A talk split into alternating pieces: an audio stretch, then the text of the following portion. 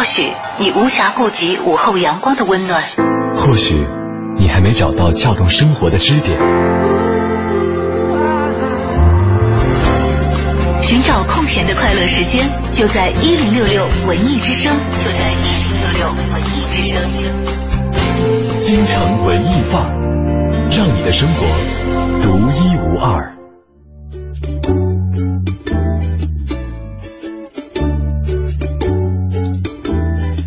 四点三十六分，欢迎各位来到文艺之声，收听今天下午的京城文艺范儿。你好，我是盛轩。大家好，我是董月。嗯，呃，今天早晨啊，这个有点胃不太舒服，然后呢就去西南边的医院看病。回来的地铁上，我碰到一对儿这个爷爷奶奶。嗯，呃，就是鹤呃怎么说，仙风道骨，鹤发童颜那种。虽然说身材已经走样，可能稍微有点这个大腹便便的感觉哈，但是两个老人坐在地铁上，然后就好像是一个小孩子一样。两一对小孩子一样在那说着悄悄话，然后呢，老爷爷还时不常的用这个手去搁着老奶奶，啊 特别的可爱。对，然后我瞬间好像就被萌到了一样，然后就就是我我就想起了好多之前呃看过的一些视频啊，或者说看过的一些影视剧当中的一些这个萌的形象，然后我就瞬间觉得，哎，好像以前我们对于萌这样一个词语的认知都是放在小小孩儿身上，嗯，或者说是。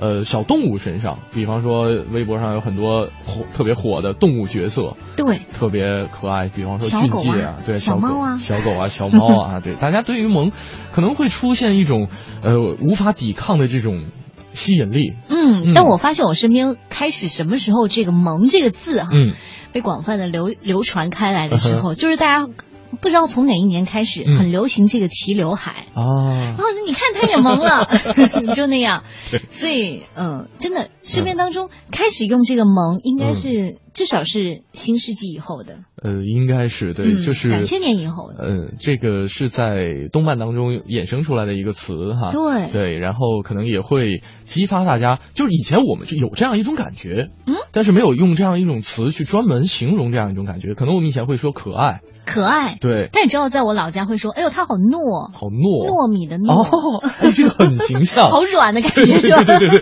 就听起来很想戳他一下。好啦，今天呢，我们的话题就是有哪个场景嗯曾经把你萌翻过？对，大家一起来卖卖萌哈。嗯呃，两种方式可以参与到我们的节目当中来，一种是我们的微信公众平台四个字“文艺之声”，大家在订阅号搜索，在留言框下留言就可以了。另外可以来关注我们俩的个人微博，DJ 董月，姓董的董，音乐的乐。嗯，还有 DJ 程晓轩。呃，之前我曾经看过一个这个调查研究，嗯，就是说，呃，有一个大学的一个教授哈、做了一个模拟手术的实验游戏，呃，找了四十八个大学生，男女各一半儿。然后呢，最开始是他们拿一个，呃，就画着一个人体图形的一个盒子，那个盒子的空槽呢，就相当于人体的腔体，里面有很多塑料的人体的这个器官，呃，就想让这个受实验者给这个盒子做手术。对，呃，没有没有，就就是画的还是挺可爱的，而且那个这个道具看起来也也没有那么的可怕，那么的血腥哈。让我想到盒饭，哎呀，来放一个干净来，再加个味。还好已经还好已经过了饭点了哈。然后呢，呃，最开始是这四十四十八个人同时进行，嗯比谁的速度比较快，做的比较好。因为你这个器官如果说碰到了腔体的话，它就会发出这个报警的声音，它哦，会考你的这个精细程度。先记一遍时间。然后呢，再给这些呃受实验者去看一些特别萌、特别可爱的一些图片，比方说猫猫啊、狗狗啊，看这些图片，看完之后会发现，这个大家做实验的这种呃做游戏的这个速度也好，还是精细程度也好，都有明显的提升。对我当时看完这个之后，我就发现哦，原来这个上班族哈、经常会翻一些特别可爱的图片在电脑上。如果被领导说的话，终于有借口了。是，其实这是被研究过的。嗯哎，所以为什么哈，就是你会发现，特别是一些 IT 行业，嗯越是 IT 行业的时候，你别以为这些。呃，IT 男、IT 女们，嗯其实可能在他们的这种心目当中，这种萌啊、糯啊，这种、嗯 这种很细腻、很微妙的东西是，其实，在他们生活当中更更需要。嗯，我相信，呃，哪怕是一个外表看起来很凶悍的汉子，他内心当中肯定也有那么一个非常柔软的地方，哎就像战神阿克琉斯一样。有会总会有那样一个弱点可以让你去触碰得到啊。今天跟大家分享一个话题，就是有哪个场景曾经把你萌翻过？我相信每一个人都会有经历过这样的场景。如果说你说你没有，我不相信。如果说你忘记了，好吧，那你再想一想。对，其实可以听我们的节目，然后大家可以互相启发一下。是的，是的，是的曾经有哪个场景？哇塞，好萌哎！太萌了 啊！呃，两路平台等待你的留言，马上进入我们今天的诗意生活。诗意生活。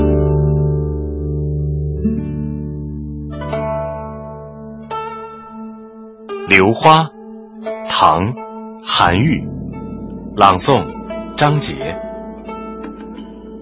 五月榴花照眼明，枝间时见自出城。可怜此地无车马，颠倒苍苔落绛阴。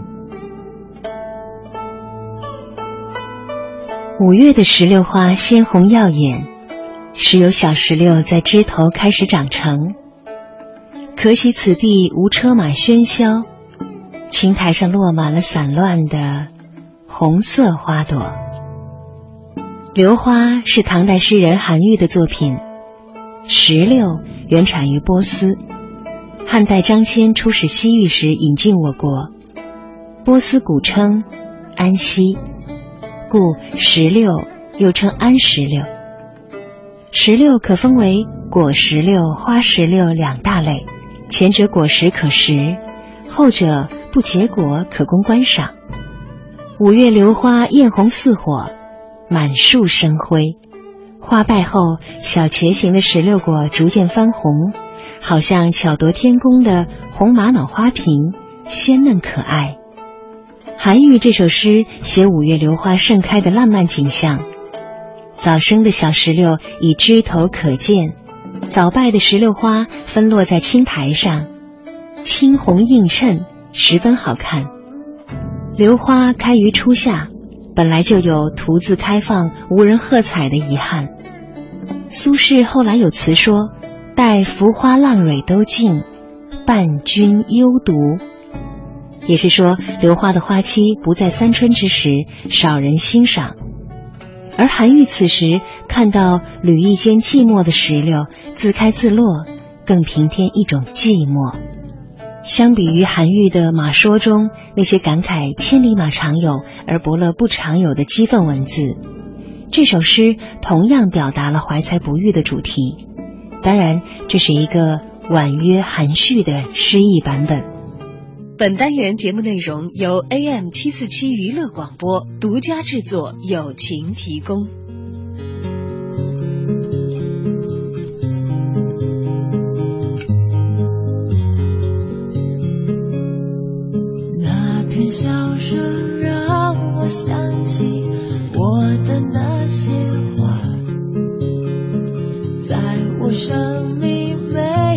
就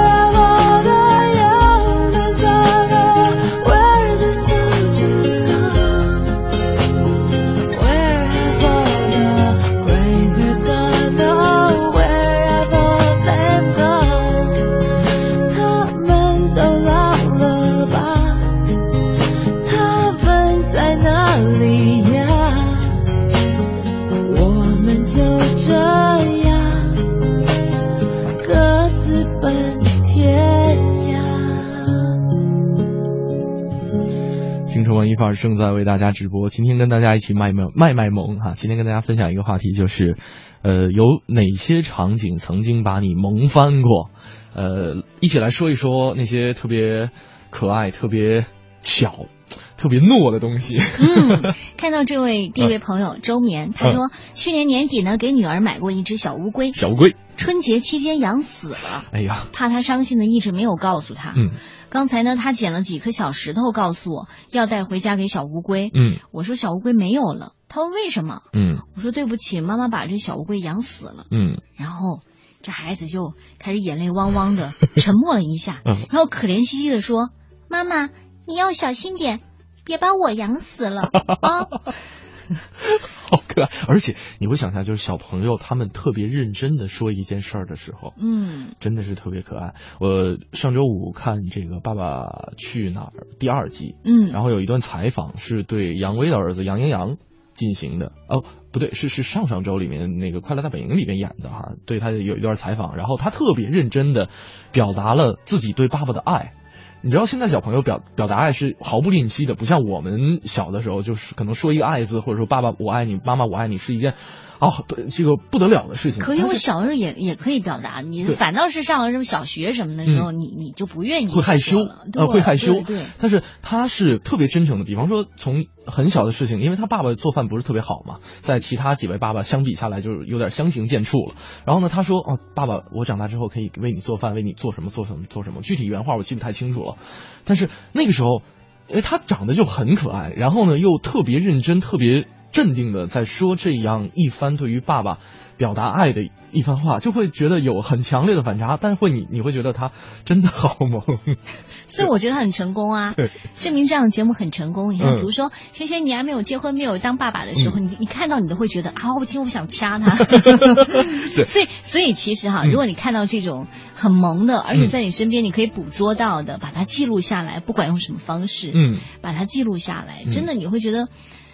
别说这个上班累了，偷看一下哈。其实很多时候你可以做一种生活的调剂。我昨天去同事家去做客，然后他也是刚生了宝宝，嗯然后真的是他他跟我说说，最开始可能会觉得生宝宝是一件很很麻烦的事情，因为现在可能大家都会我知道你说谁了，啊、对，然后呢，对生宝宝是一件很麻烦的事情，比方说什么奶粉钱啊，比方说什么月嫂啊，等等等等等等，就是一想都头大。但是当他真的接到宝宝的时候，然后就觉得生命多么的奇妙啊！对，然后他说现在因为工作也很累嘛，很辛苦，嗯呃，他说哪怕白天再累，可能在跟领导之间可能会有有一些一点点小矛盾，可能会遭到领导的批评等等等等等等，然后一回到家看到他那那个可爱的那双眼睛，然后就觉得啊，浑身都会放松了。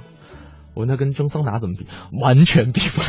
你 看我问这么一个低级的问题，对，那是心灵上的，绝对是心灵上的。对，其实我们为什么今天要聊这样一个话题哈、嗯就是萌在你的生活当中到底重不重要？嗯我还记得现在我们家小朋友还记得，呃，去妈妈带他去看的这个《森林战士》嗯当中有两只这个蜗牛，嗯这蜗牛其中有一只是胖蜗牛，一只瘦蜗牛。嗯然后胖蜗牛呢，永远是端着一个肚子，而且这个肚子是可以流动的。端呐、端的时候，嗯天呐！我觉得小孩跟大人的这个笑点是不一样的。嗯每次这两只蜗牛出来的时候，不管是一、是一种什么样火急的状态，它一定笑翻了过去，而且它的那种笑声是绝对可以影响整个 整个电影院的。所以我觉得。我们今天可能可以考虑的就是，嗯你你对萌的这种认知程度，嗯其实可以证明你的心里到底是一个装饰的，嗯。还是一个能够让自己放松的一个状态。嗯，呃，我觉得有的时候可能哪怕再装饰的心，都会有放松下来的时候。这个时候可能就是特别能够接受萌这样一种状态的时候。嗯因为有的时候，呃，比方说哈、我听曾经听过无数的人在说，觉得对于某件事儿，他觉得太小孩儿了，嗯嗯，呃，弱智弱智、幼稚。但是，呃，真的可爱在于人类的情感交流当中是一种非常重要的情感触发。嗯它，呃，因为我觉得这是人的一个天性和本能，世世代代演变下来的，来帮助，比方说新手的父母去照顾婴儿，因为他们太可爱了。对，我觉得对于这样一种可爱的状态，是吸引他们去关注孩子、去照顾孩子、去精细化的服务于孩子的一个情感基础。你你知道吗？嗯其实很多时候你会发现像，特别像我们这一代哈，嗯，就是跟父母之间总会多多少少有一些那种情感上的隔阂，就嗯觉得你不认同你的，你不认同我的，抱歉，我也不认同你的。嗯可是你当你知道吗？当你们这个父子俩或者或是这个呃父女俩，嗯你们当中的这个情感调剂需要谁？就是 当你们的后代出来的时候，哦哎，对，你就觉得好像。这个平时可能不说话的，嗯。然后到了那个时候，我来看看孩子，我不是来看你的。我我印象很深，因为我在、我在呃两周前我采访了李玉，嗯。李玉是李保田的儿子，嗯。他当时就说了一句话，他说平时我们在电话里就说，哎，今天回来吃饭吗？啊，就这样，其他时候他说我从来结婚之后从来不登他们家家就门。很很生自从李玉有了孩子之后，嗯 李宝先生 李老先生终于可以上他们家吃顿午饭了。出门出门准备出出出去买酱油，哎，爸你怎么来了？出门准备买醋，哎，爸你怎么又来了？不来看你的，啊，我看他的。对，来看他的。哎呦，真的是哈、这样一种情感连接，觉得让让我们觉得真的是很奇妙。我们再来看朋友们的留言，杨晓这位朋友说了，说去呃曾经去超市看见一个小女孩跟她奶奶一起买东西，然后呢，这个小女孩大概是幼儿园小班左右，大概是几岁？幼儿园小班是几岁？嗯，小班是三岁，三岁，啊三到四岁三嗯四岁左右哈。说这个个头呢还没有推车高，但是呢非常认真的在帮助奶奶推车。然后走着走着，一回头发现奶奶没有跟上，上然后就开始乒乒乓乓的推着车啊，回头找奶奶，然后边跑边推车，奶奶奶奶，我一回头就没有看到你了。然后奶奶说啊是吗？吓坏了吧？啊，小朋友使劲的点头，然后奶声奶气的说嗯吓坏了。我觉得我。特别不适应我用这样一种语气来 读东西，你知道吗？想抽你。对，就我自己都受不了。但是你会觉得，OK，他他发来这样一段对话，我是忍不住不用这样一种语气来读的。嗯，啊奶声奶气，奶声奶气的说 说吓坏了。然后呃，KCD 也是发来了自己的一张萌宠的照片啊，是家里的应该是博美，嗯，呃，一张博美的照片，两张啊，确实很可爱但是。我们一直在说哈，如果你把这个旁边的拖鞋啊 什么的 P 掉的话，这张照片可以说很真的很萌。我相信 K 四 D 是在抢沙发的过程当中，啊、这个来不及把拖鞋 P 掉了，呃，确实哈、但是呃，我们可能，呃，博美或者说很多狗给人们带来这种萌的感觉，猫带来的萌的感觉，因为我没有养过，嗯呃，所以我可能没有办法更加深刻的体会得到，但是确实在网上有很多的视频，我们可以看到猫和狗的一些，比方说很萌的举动啊，这种神态啊，所以我觉得真的有这样一个小精灵能够在家里面陪伴陪伴自己的话，应该是一件很有趣的事情。一首来自阿牛的《我是你的小小狗》。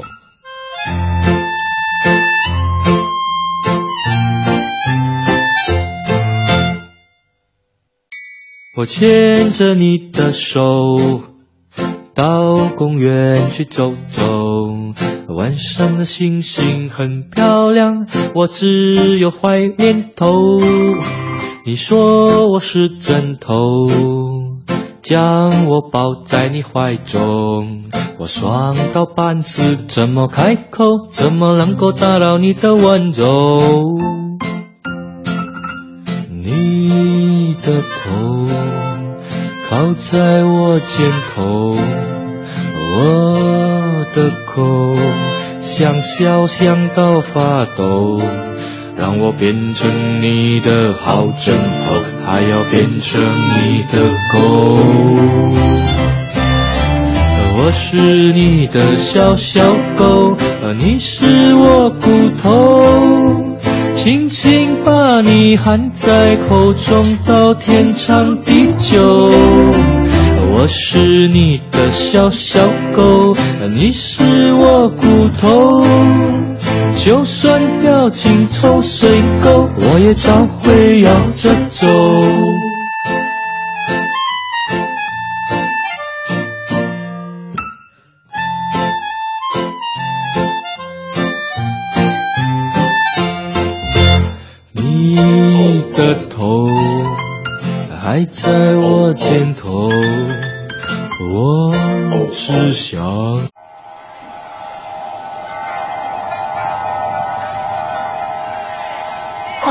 你无暇顾及午后阳光的温暖。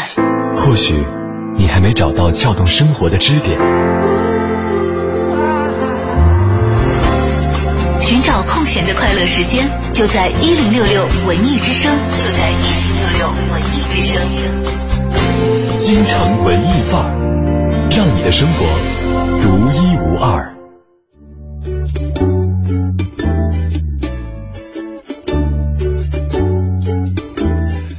迎大家继续回来，京城文艺范儿。你好，我是盛轩。大家好，我是董月。今天呢，我们要聊这样一个话题：有哪个场景曾经把你萌翻过？是，刚才啊，这个由于由于时间的关系，K C D 的留言没有来得及念。他说：“来呀，谁呀？”这是这几个字是在家里边不能说的，因为呢，一说这几个字儿，我们家的博美这小狗呢就会跑到门口去瞎叫。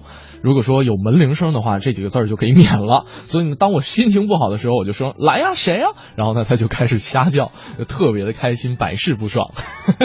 你知道，其实慢慢的培养孩那个呃，又说孩子了，家里的这个小狗小猫其实也是自己的孩子，嗯，真的会有一些习惯性的，比如说他可能在家憋了一天呢，很想出门溜一溜的话，只要看到你可能倒水啊或者拿钥匙这样的动作的时候，他就快抽疯了，你知道吗？甚至是你，比方说正在打电脑，嗯。然后起身，就简简单单的一个起身的动作，他看到的话就会疯狂的扑上来。呃，因因为各家狗的表现是不一样的哈。因为这个我我有一个特别好的朋友家里面养一条大的这个呃这个拉布拉多，嗯，就就是他经常有的时候在玩电脑游戏之后，刚要起身，这条狗就开始拽他的裤腿儿。为什么？以为他会去干嘛？没有，就是在他家起身就代表着要出去遛狗了。哦，狗至少在狗的世界当中是这样理解的。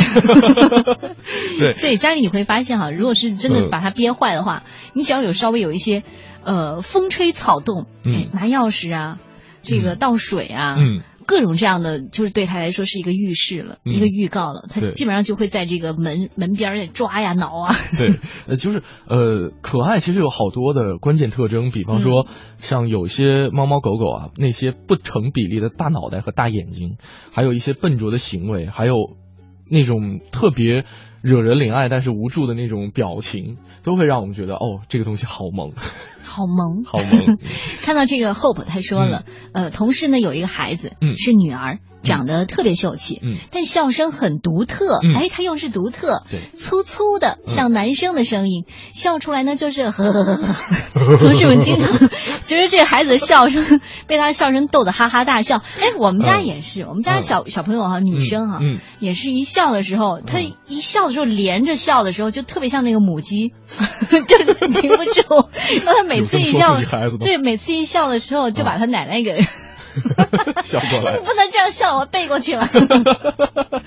对，对，呃，还有这位朋友方航说了，说有一次呢去朝大啊朝阳大悦城啊去看这个哆啦 A 梦的展览，应该已经结束了，应该是三月份时候开始的哈，我我不太清楚，好久没去了。说出来的时候呢，看到一个爸爸抱着一个大号的哆啦 A 梦的玩偶，孩子呢抱着一个小号的，结果这儿子啊就眼馋爸爸那个，呃，爸爸说别乖，啊不呃乖别闹，说这个是给妈妈的。顿时觉得温馨死了。那我觉得萌点应该是在爸爸。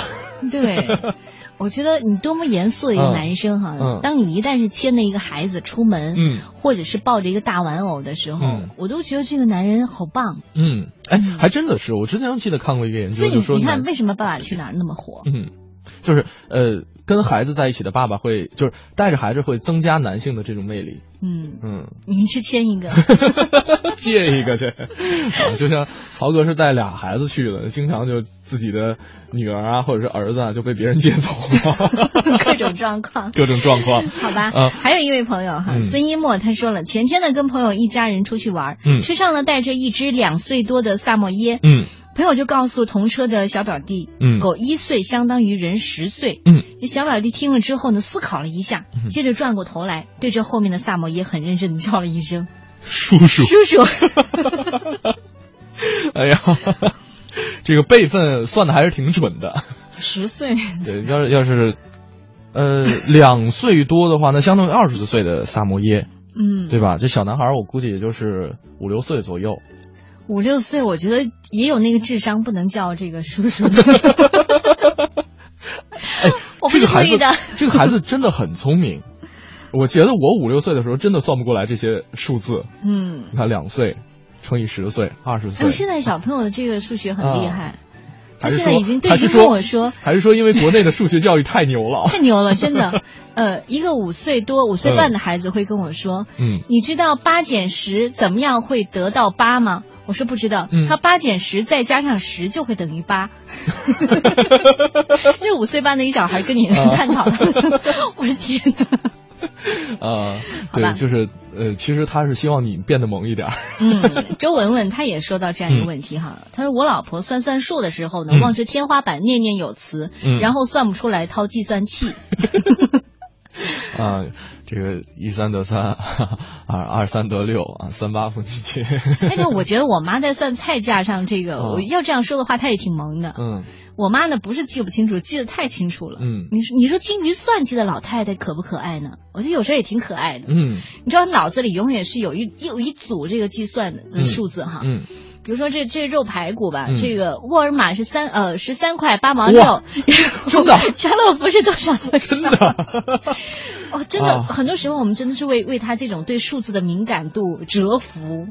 而且我觉得他脑子里边这个 Excel 表格做的也太精细了。哦，很精细，他基本上可以知道，哎，上个月还便宜两毛钱呢。哇塞！哎，你想想，它是有几个维度？呃，首先不同的种类的商品，这是呃一个表，嗯，然后不同的超市不同的超市一个表，然后时间轴还是一个表。再会告诉你前提多少，后提多少。哎呀，太不得了了啊！对，今天跟大家说的是有哪个场景曾经把你萌翻过？今天一起来卖卖萌，大家来说一说自己心里那个最柔软的部分。两路平台可以让大家参与到我们的节目当中来，一路呢是我们的微信公众平台，四个字“文艺之声”，大家在搜索框里面搜呃，在订阅号的搜索框里面搜索一下，点击关注，在留言框下留言，我们就可以看得到了。另外、另外一个呢，嗯就是我们的新浪微博 DJ 程小轩，嗯或者是 DJ 董月，姓董的董，音乐的乐。嗯哼，马上进入我们今天的《我在北京城》。你知道的，你不知道的，你不知道而想知道的，你想知道而没法知道的，关于北京城的一一切，我在北京城。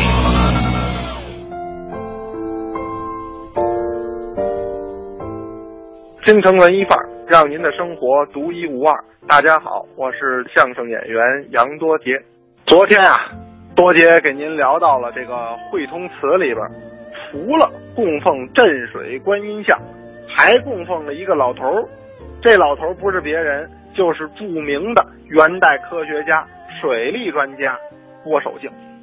在汇通祠里啊，为这位大科学家安身立像。那可不是文物部门的一时兴起，都因为啊，这位郭守敬和咱们北京的这个水系有着不解之缘。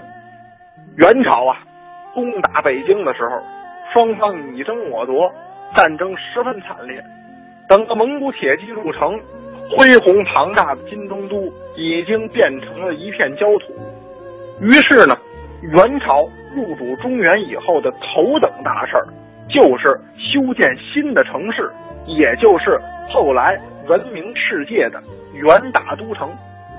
等这个城池修筑好了之后，这个元世祖忽必烈呀，在草原的大帐中，还是不肯前往北京，不肯迁都到北京。为什么呀？原来城池虽然已经修好了，但是前面咱们给您聊过了，它缺水呀。原来的这个莲花池水系的水不足以供给城市。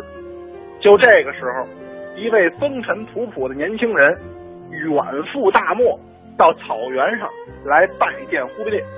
这位年轻人啊，不仅思维敏捷，而且见识不凡，一口气儿陈述了六项兴修水利的建议。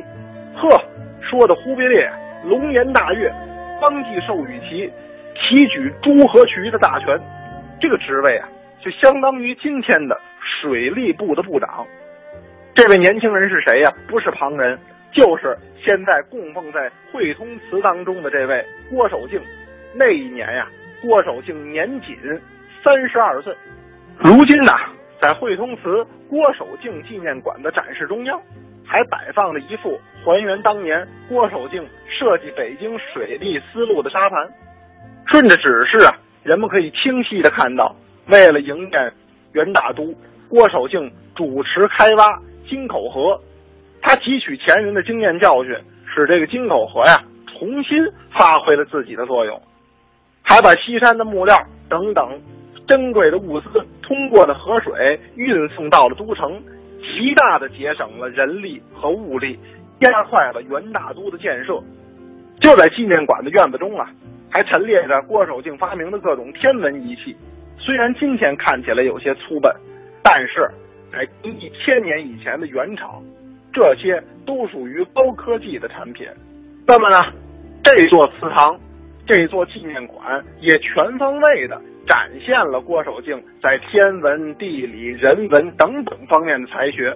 如果您有兴趣呢，也可以到其中来参观。另外，给您说一句。现在这个纪念馆啊，免费开放，不要门票，您呢可以随时前来。说了这么多，再给您说一下汇通祠的所在。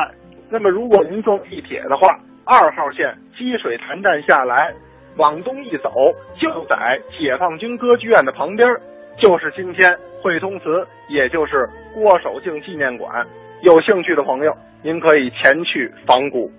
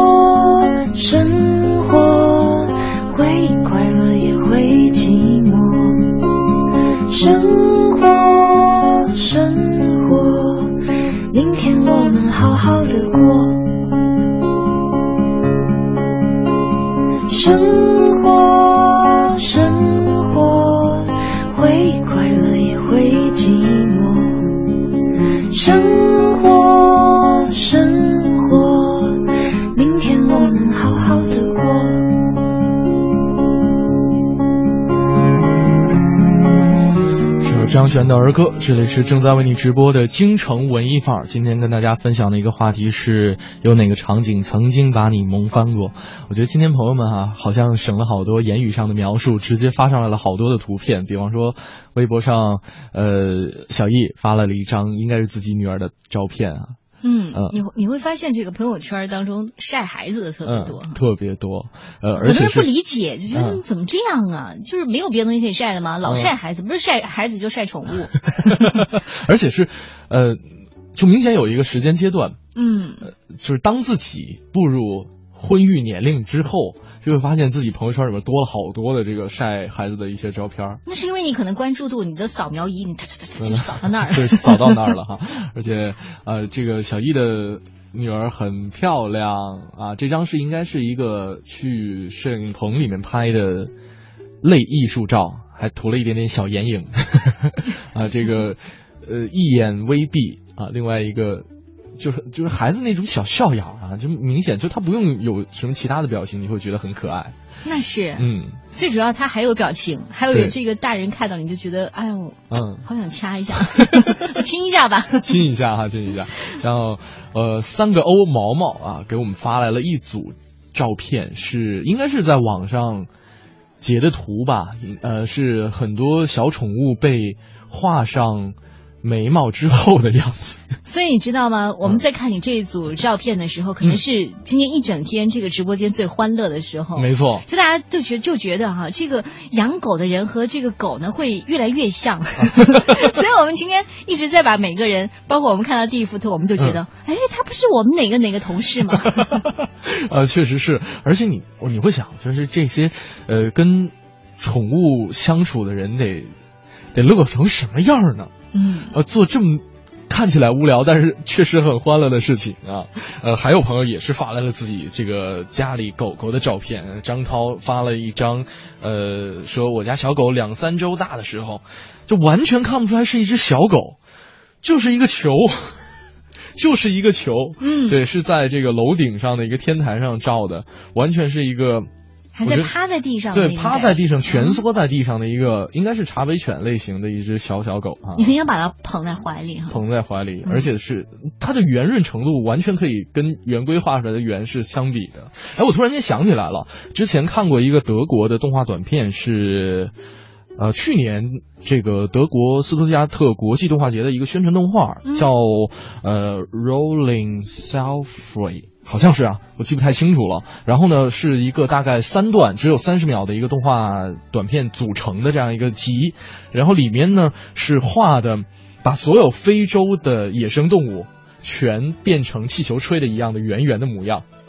你想象一下，一只豹子在一只圆的豹子在追一只圆的羚羊，我跑不动，我滚得了。跑不动我滚得了。然后，其实我记得第二段啊，是一只圆的这个鳄鱼，嗯在水上漂浮，然后旁边呃站了两只，我记不清那是什么样的什么种类的鸟了。然后呢是也是圆形的，结果鳄鱼张开大嘴准备咬那个鸟的时候，一不小心头。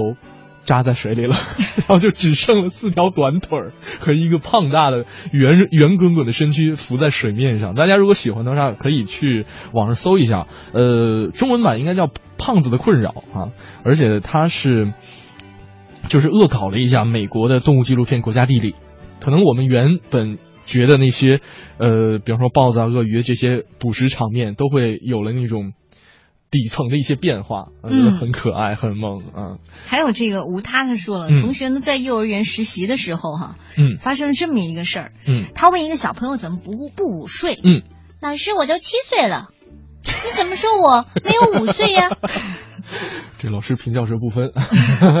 五岁啊午睡，五岁，哎呀，你怎么不五岁啊？老师，我都我都七岁了。啊，对，确实，哎，幼儿园绝对是一个萌点集中的地方。对，但是、啊但是我我们很多时候都会很佩服幼儿园老师。嗯。你想二三十个同学，而嗯。他们随时给你制造麻烦，你可能心情好那天你会觉得、好萌哦，一个个都想亲一下、掐一下。可是当你可能心情很烦躁的时候，嗯。甚至他们可能很多时候是不可理喻、不按照你的这种规则要求的时候，你真的会。快崩溃掉，对。所以你可以看得出哈，嗯。就一般这个配班老师都是这样的，一定是有每个班一定有一个凶的老师，一个人唱红脸。大的，一个人唱红脸，一个人唱白脸。嗯。而且呃，我记得是前年六一的时候，然后频道组织过一个跟亲子互动的一个呃活动，在一家商场当中。当时我我觉得我是一个特别有童心的人，然后特别喜欢孩子，包括 呃，就是小的时候也是照看照看过一段时间自己的这个堂弟，嗯，我觉得照看孩子应该不是什么问题。结果呢，当天的场面就失控了。能有一百多个孩子在现场，就是因为那个舞台也很很矮，孩子就可以爬上来，然后我就完全是一个抢滩登陆的过程，所有孩子从舞台下面往上爬，爬上来之后开始抱着你的腿，然后你想走都走不了，台下的演员也上不来，那时候就真的不是“萌”这个字去形容他们了，就乱呐、好乱呐、然后你跟他们讲道理呢，你还没有办法一个一个讲，那个好不容易把这个劝下去了，那个又上来了。我就是玩抢滩登陆这个过程，如果是你的话，你会怎么办？我也会凶啊，你会凶是吗？会，但通常的话，你知道，其实一二三是很管用的，就台下 老师都用这个，台下各种父母都在站着呢，然后你凶他们家孩子。没有啊，我觉得是可以理可以理解的范围，哎，这要慢慢传授了。好吧，我们下去可以这个学习一下这个技能啊，这个真的。那你有没有真的发现哈？就是我们在说到这个话题的时候，它绝对是跟这个动物啊、宠物啊，嗯，还有跟这些孩子有关的。嗯，哎，对我刚才说到幼儿园，我突然又想起来一个看过的纪录片，张以庆导演的。这个就叫幼儿园，嗯，呃，你你你没看过，可以去网上搜一下，特别可爱。他用了大概三年的时间，还是两年的时间，在武汉当地的一个幼儿园去连续拍摄、扎根拍摄，连续观察孩子们和老师们的一些生活，包括其中有一个片段就是孩子们打预防针，嗯，然后呢排队嘛。一走进医务室，然后第一个孩子就那几个孩子都特别的可爱。然后第一个孩子看了看针头，呃，然后回头看了一看自己的小伙伴，瞬间表情那个变化那个过程，然后呢，这就像是一个多米诺骨牌一样传染开来，所有孩子哇，在那一瞬间全哭了。就没有打针的，在后面排队的孩子也进来了，哎呀，特别的好玩。然后你会去去逐渐理解，呃，这个孩子们成长的一个过程，包括老师跟孩子们，有些老师可能会凶一些，像你刚才讲的一个配班的一个红脸一个白脸一样啊。这个大家现在在网上可以搜得到，这个很老的一个纪录片了。嗯，幼儿园。幼儿园。今天跟大家分享一个话题，就是。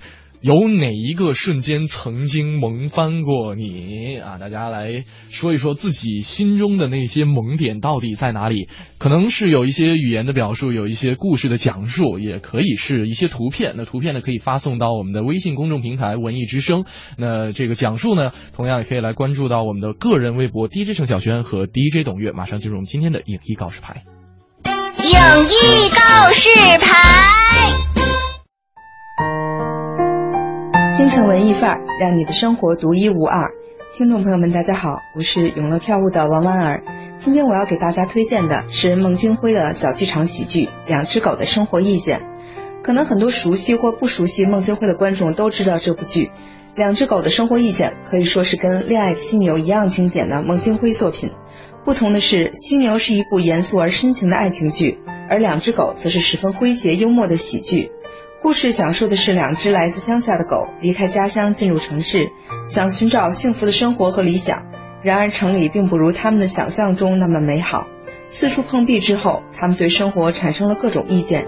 这些意见是他们简单纯洁的头脑无法理解的生存难题。两只狗之所以如此经典，是因为它的剧中产生了很多经典的台词和桥段。比如两只狗中的哥哥来福的名字，在剧中他是这样介绍自己的名字的。我的名字是莱德里克·库德里希·埃里克谢·马克西莫维奇·比什科夫·唐美福，简称莱福。再比如剧中对于一些喜剧表演方式的灵活运用，整部剧从始至终只有两位演员在台上，共扮演三十多个角色。他们把意大利即兴喜剧、法国喜剧和中国的相声二人转融合到了一起，并加入了摇滚乐、民谣等音乐形式，所呈现出来的效果既有喜剧感，又有犀利的批判意味。两只狗是当今中国大陆小剧场演出场次最多的剧目，从二零零六年首演至今，已经演出了一千一百多场，并且先后有三四波演员出演过不同版本的两只狗。最早的一版是由陈明昊和刘晓烨扮演的哥哥来福和弟弟旺财，后来陈明昊因为身体原因不能再继续扮演来福，这一角色由青年演员韩鹏毅接替。随着两只狗的演出场次越来越多，之后又有王印、吴周凯、单冠潮、丁一腾加盟这部剧，扮演过不同风格的来福和旺财。二零一三年，两只狗举行了千场演出的全国巡演，在这场巡演中，请回了第一版中的陈明昊，吸引了很多曾经看过两只狗的观众们来观看第二遍。其实这部剧之所以能有如此高的热度，就是因为几乎每年都有观众去看第二遍，甚至有很多观众就自封是两只狗的忠实粉丝。因为两只狗是一部即兴喜剧，可以说每场的演出内容都会有一些不同，很多吐槽的情节也会根据当年当时发生的时事热点发生变化，这就是观众们会去看第二遍甚至第三遍的原因。即将在七月份上演的这一轮《两只狗》，演员阵容仍然是刘晓烨、韩鹏毅、吴周凯、王印四人出演。演出的具体时间是七月一日至二十七日，演出地点位于东直门外的城市蜂巢剧场。目前这部剧仅剩两百元和三百八十元两档票，想看的观众朋友们要抓紧时间购票了。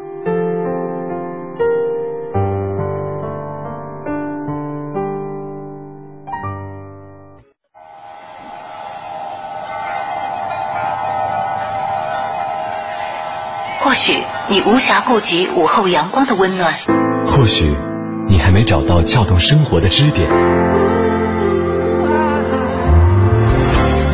寻找空闲的快乐时间，就在一零六六文艺之声，就在一零六六文艺之声。京城文艺范儿，让你的生活独一无二。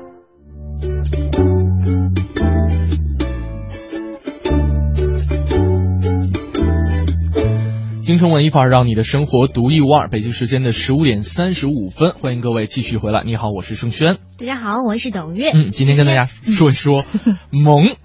呃，我们来说一个话题，就是你曾经有哪一个场景把你瞬间萌翻了？呃，我其实我发现现在啊，有好多产业跟萌有关。对对，就是因为大家都有心中的那样一个萌点，所以你会发现哈，嗯就是除了这个，我们电脑视频当中。呃，不是电脑的这个屏保当中，嗯你可能看到很多这种萌的图片。嗯，除此之外呢，你就可以留心一下哈，就是这个人是不是他，哎，这心里好像还有一点童真在的话，就看他用的什么鼠标垫儿啊，就是我们经常用的嘛。嗯。还有用什么样手机壳啊？嗯。还有就是还有一些人，我到现在我身边有一些哈，就是他已经到了大妈级的，但是你知道吧？我就是有时候去游泳的时候，嗯我看到他们会戴那种 卡通的，对，很卡通的游泳帽的时候，我就觉得天哪，嗯就是他的心该有多童真呢、嗯，但是有的时候，就是有的时候啊，这个你会觉得萌呢，是我们觉得很很很可爱、很很很让我们享受的一件事儿，呃就是看到萌的一些东西。但是有的时候呢，呃卖萌呢又是大家觉得很可耻的一件事情，而且有些人卖萌卖的还不太成功啊。嗯，对，嗯就都老人老妖精了，怎么还装呢？哎，我觉得卖萌这个有有一件很基础的内容就是长相。嗯，就还真不是说长得好看的人就卖萌会成功，对，呃，有些时候很丑也可以很萌，呃丑萌丑萌的，对吧？我招惹谁了？对，就是有些人长得很漂亮，比方说，呃，你说国际大模什么的，长了一明明明一女王范儿的脸，但是你还卖装萌妹子的话，就可能会让大家有有一种不适应的感觉。难说呀，你看现在不是世界杯吗？嗯，世界杯其实还有很多这种萌的样子的，包括但是因为他长得萌，比方说巴西这个第一个乌龙球那那哥们儿，就蓬蓬头长得像 Max 的男友一样的那那哥们儿，你想到的是这些，我在想到的是所有这些球星的女友们。对呀、可能平时你会在别的那种嗯名利场或别的地方看到他们，嗯但是可能在这个球场上，嗯又是另外一番景象。所以我觉得要他们卖卖萌还挺有意思的。嗯，哦对，前两天是是哪个太太团当中的哪个太太，就是一直在看球的过程当中在吃薯片。一直在吃，一直在吃，一直在吃，然后网友就把这个进球图进球，然后就开始呃拼成了一个 GIF 图，看起来就很萌。不过加上你的配音的话，会更萌的。进球，进球，进球。嘎嘎嘣脆，嘎嘣脆啊！而且有很多的电视节目也好，这个电影啊、动画呀，也都是以萌来取悦大家。呃，比方说去年年底上映的《神偷奶爸二》哈，嗯这是引发了很多大家对于萌的关注。比方说里边那个小女孩，三个女儿当中最小的那个，我记不清楚叫什么名字了。然后还有那些特别萌的小黄人儿。还抱着奶瓶的。嗯，我曾经看过有一篇这个技术帖，就是在分析小黄人如果不说话的话，会不会更萌一些？然后，对对，因为小黄人那个语言哈是属于多国语言拼凑在一起，而且有变调和加速的，嗯，而且是这个动画片的导演自己来配的。但你知道吗？嗯就是呃，带小孩去看这个的小黄人的时候，嗯，他们永远会脑子里留下这个景象，就小黄人说话是，啊，对对对对对对，小朋友喜欢，嗯但是我觉得在这一条上说是成功的。成功的哈嗯，在这一条上成功的，所以我很多时候我在说，你在看一个呃艺术作品的时候，嗯，小朋友看的跟你的点一定是不一样的。没有啊，有你很多大可能看到是一个裸图，你知道吧？但是小朋友可能看到眼里，天哪，宇宙！对，就是但是有有很多大人也会也会对于小黄人情有独钟。你看，嗯看现在小黄人周边产品卖的火爆程度就可以看得出来。而且我听说，就是小黄人这个角色最开始有很多个版本，嗯而且我也看到过其他的版本。如果说是其他版本这个形象出来的话，不知道会不会引发这样的成功。所以说，大家对于一些角色的设定，包括萌产业当中的一些萌产品的推出，真的是设计师们匠心独运的一个结果，是考虑到大家的萌点的最终的一个集合版或者说是妥协版。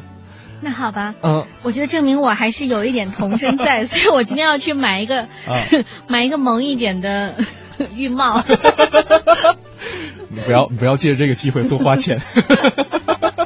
呃，然后这个陈旭辉也发了一张自己家的猫猫的图片哈，嗯呃，是一只猫躺在，哎呦，对我对猫的这个了解种类的了解还真的不是特别的清楚。但是如果是你看过一个漫画的话，叫《猫猫怪麦克》，哦，没有，哦，你真的一定要去看这本漫画。啊，是现在是有动画版还是说只是漫画书版？我不知道是不是已啊经有动画版，但是当时我看到的时候，你你可能是不爱猫的人，嗯你会你都会觉得天哪，咦那种。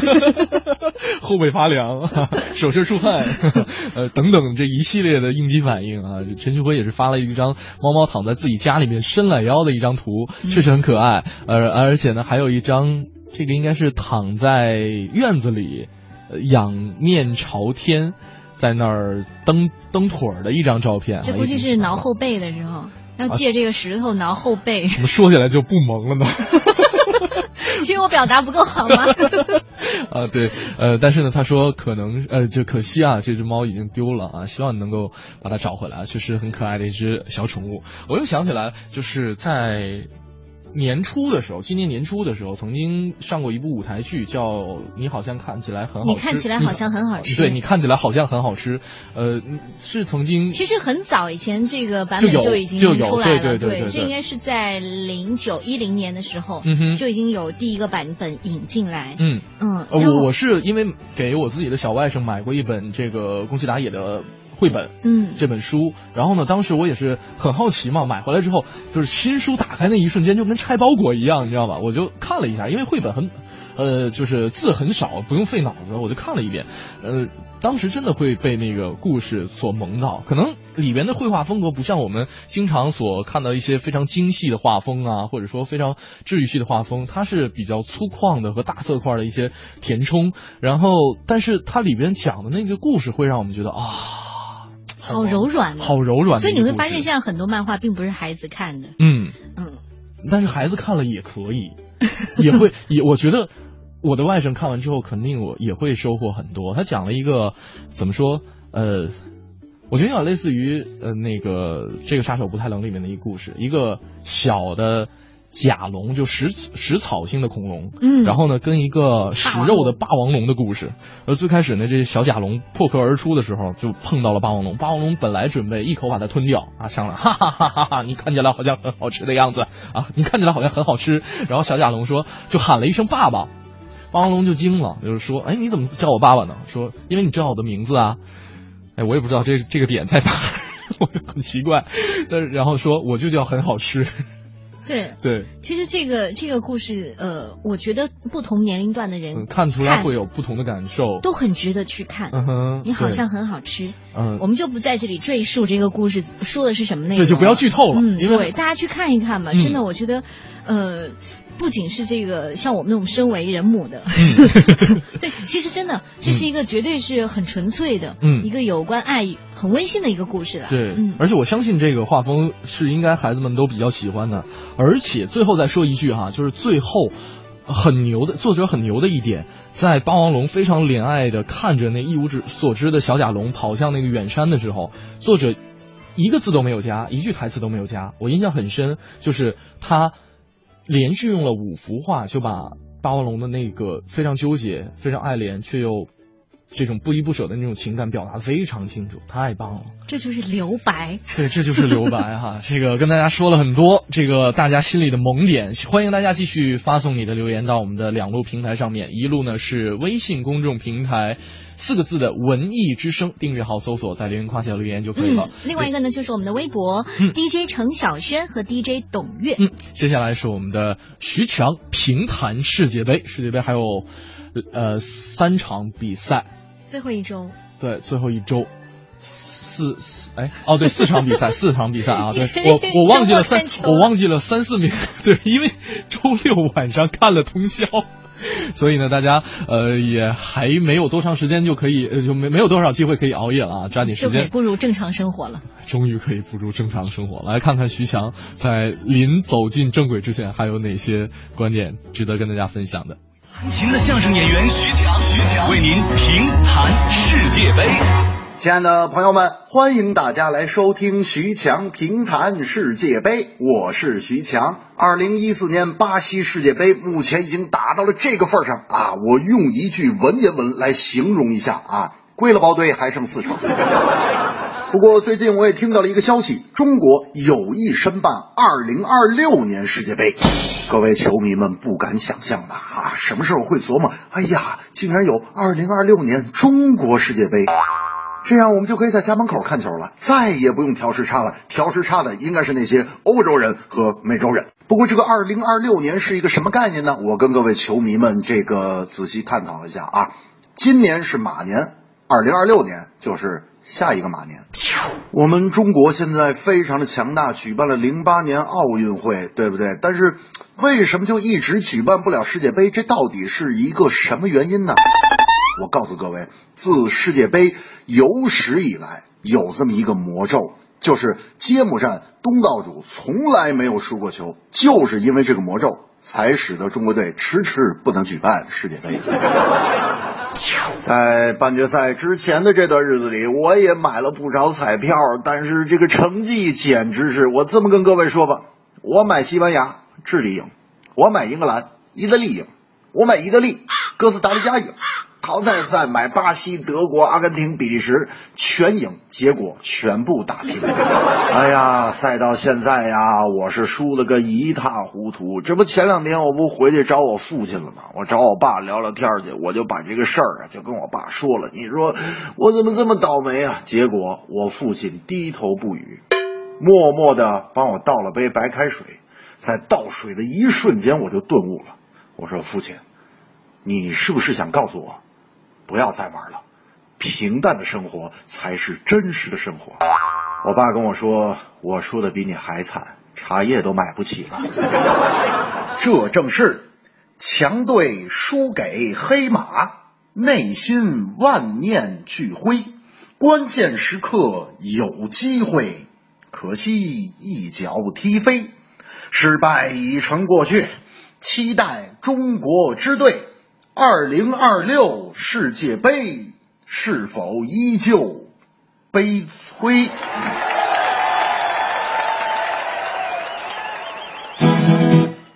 想射门需要很多的方法，别以为守门员不在家。今年的守门员都是奇葩，喜欢的让我无法自拔。墨西哥的门将叫奥乔亚，高阶的当不要小看他。但丁哥名字叫恩耶亚马，世界杯后会大涨身价。布冯迪达、范德萨，还有那阿姆尼亚，退役的一退役，回家的已经回家。克鲁尔、奥乔亚，还有那恩耶亚马，都让前锋泪如雨下。想射门需要很多的方法，别以为守门员不在家。今年的守门员都是奇葩，喜欢的让我无法自拔，喜欢的让我无法自拔。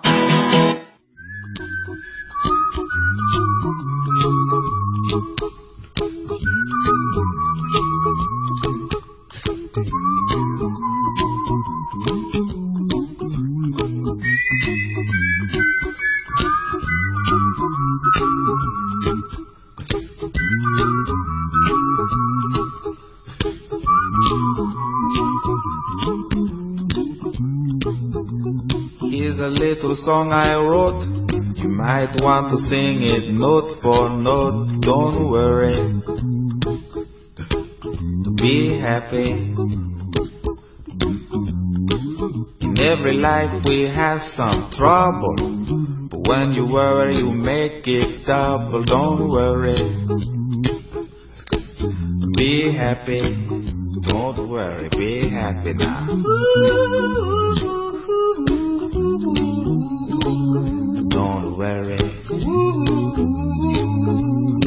Happy. Don't worry, be happy.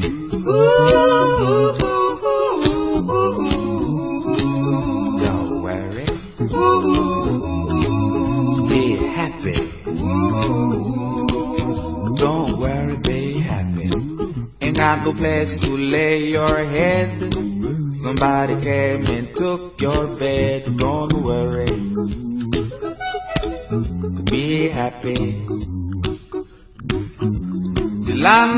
say your rent is late. He may have to litigate. Don't worry. Be happy. Look at me, I'm happy.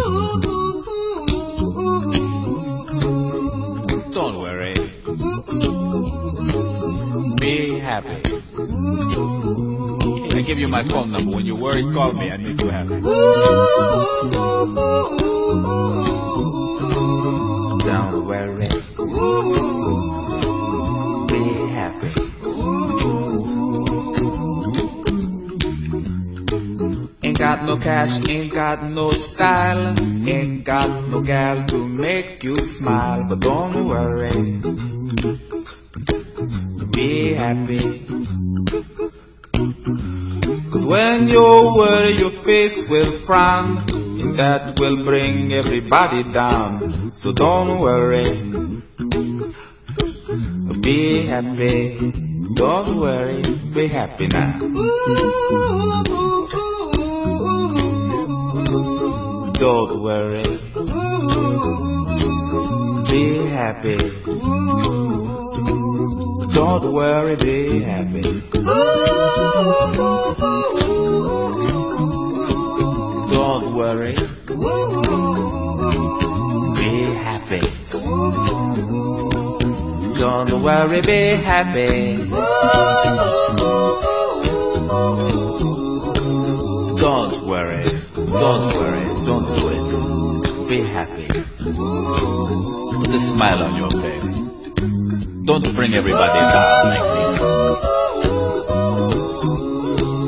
Don't worry.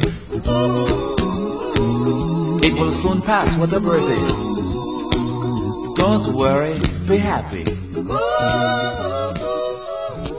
这是瓦卡贝拉的歌曲，无无伴奏啊，和声。这个呃，曾经在罗纳尔多的一支广告当中，他也曾经哼唱过这首歌。嗯，所以在徐强评弹世界杯之后，让大家来听一听啊，很轻松、很欢快的一首歌，很有文艺范儿气质的歌。而且呢，其实刚才提到这个世界杯哈，在世界杯上也有很多的萌点。嗯，就比如说，你看，在这个开球之前，嗯，呃，所有的球员亮相的时候，手里都会拎着一个或借来的或自家的孩子，拎着一个。提起来了，对，确实。那你就觉得这个好像世界杯也有很多的童趣童真在里边，对吧？嗯、这些孩子的这种萌点，我觉得可以呃软化了一些这种硝烟烽火的东西。对，而且呃，在最近一直在看球嘛，然后很这个 CCTV 五有有一个节目，就是采访到了跟球星一起入场的这帮孩子。嗯，哇，他们的。对于足球的热爱，对于足球的认真，你会反而觉得他们更加的可爱。他们更像是这个球场当中的 亮点，对，更像球场上的一个主角。而且刚才提到罗纳尔多，其实就是这是我心目当中的就是巨星了，因为可能我接触足球的这个时间也不是因他而起，而且对因他而起，确实是因他而起。然后呢，就是虽然是个伪球迷，但是我觉得真的他的足球是一种。真的是快乐足球，嗯，它是融进血液当中的。哪怕现在，呃，可能呃，克罗泽已经追平了他十五粒进球的这样一个记录，但是罗纳尔多在我心中还是那样一个他的浑身的每一个关节、每一个细胞、每一段血液、每一个经神经每一根汗毛。每一个神经触点都是跟足球相融的。你就会发现，就是自然而然的这种律动会跟随着他，所以我觉得他是用自己的那颗童心在踢球。嗯，所以其实嗯也希望大家哈，嗯。我们今天在聊这样一个话题，我也希望可能惯于严肃的这样的人，嗯。嗯，放软一点，就是放下自己的这种姿态，偶尔哈，偶尔可以萌一下。对，偶尔可以萌一下，说不定大家会爱上你的另一面啊。今天的节目，对，没错，确实是啊，对吧？我觉得会，我去买一个浴帽我觉得会有，我觉得会有，因为呃，你那说到这，既然说到这儿，再多说两句哈，因为呃，前一段时间不是呃选秀节目很多嘛，有很多评委，可能在长期的我们的关注过程当中，我们都会觉得他是一个那样的人，但是在评审的过程当中，可能现在有一些评委放弃了毒舌，而去选择一种卖萌的姿态来呈现，反而会吸引到更多人的关注。真的会有很多人爱上一个严肃人的另外一面蒙面。嗯，嗯蒙面，对，蒙面，蒙面 超人是的，好了，今天节目该跟大家说再见了。我们说了很多关于萌的事情，而且呃，说了很多大家心中的那一点点软的地方。嗯，其实就希望大家哈，如果是你在自己的这个电脑屏幕上设置了一个真的很萌的图片的话，嗯、希望这个下午我们带给你的是有一点不一样的感觉的。是的。呃如果大家想了解更多节目内容的话，可以来关注央广网三 w 点 cnr 点 cn 进行网络回听。在整点过后，是由大家为您主持的乐坛新生，我是盛轩，我是董月，拜拜。微笑低着头，但是却勇敢拉住我的